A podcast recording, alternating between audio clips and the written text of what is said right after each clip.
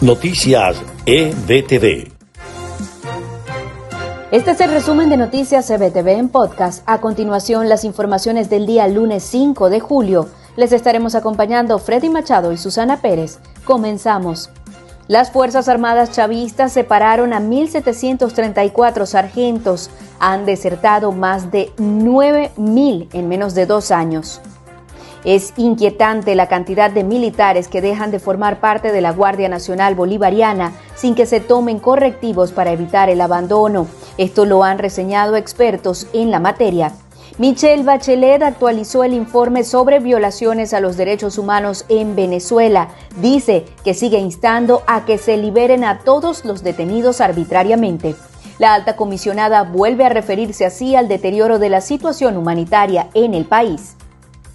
La Corte Penal Internacional rechazó la impugnación del régimen de Nicolás Maduro y avanza la investigación por violación a los derechos humanos en Venezuela. La dictadura chavista había presentado un recurso contra la Fiscalía. A partir del 21 de julio se publicará el fallo completo del rechazo.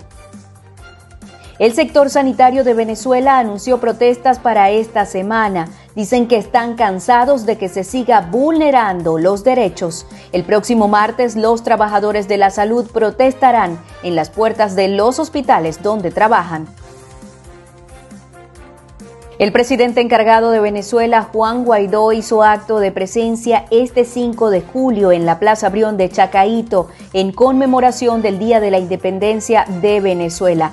Allí envió su mensaje a los ciudadanos venezolanos indicando que el acuerdo de salvación nacional es el compromiso de ver renacer a Venezuela. Y en notas de Estados Unidos, a 27 se elevó el número de víctimas mortales en el derrumbe del edificio de Southside. Así lo dio a conocer la mañana del lunes Daniela Levin Cava, alcaldesa del condado Miami-Dade.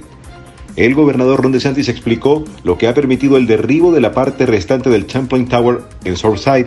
Resaltó que la decisión de no permitir el regreso de sobrevivientes que lograron desalojar la noche de la tragedia responde a la necesidad de resguardar vidas.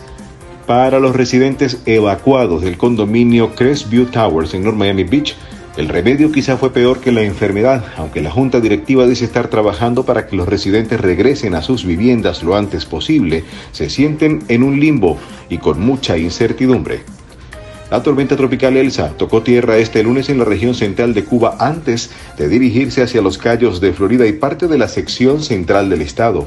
Partes del estado de Florida se encuentran en el cono de trayectoria por lo que se emitió un aviso de tormenta tropical tanto para los Cayos como para otras zonas de la entidad. Este fue el resumen podcast de EBTV Noticias, narrado por Susana Pérez y Freddy Machado. Les invitamos a mantenerse actualizados con las últimas informaciones de Venezuela, Estados Unidos y el mundo a través de nuestra página www.ebtv.online. Hasta la próxima.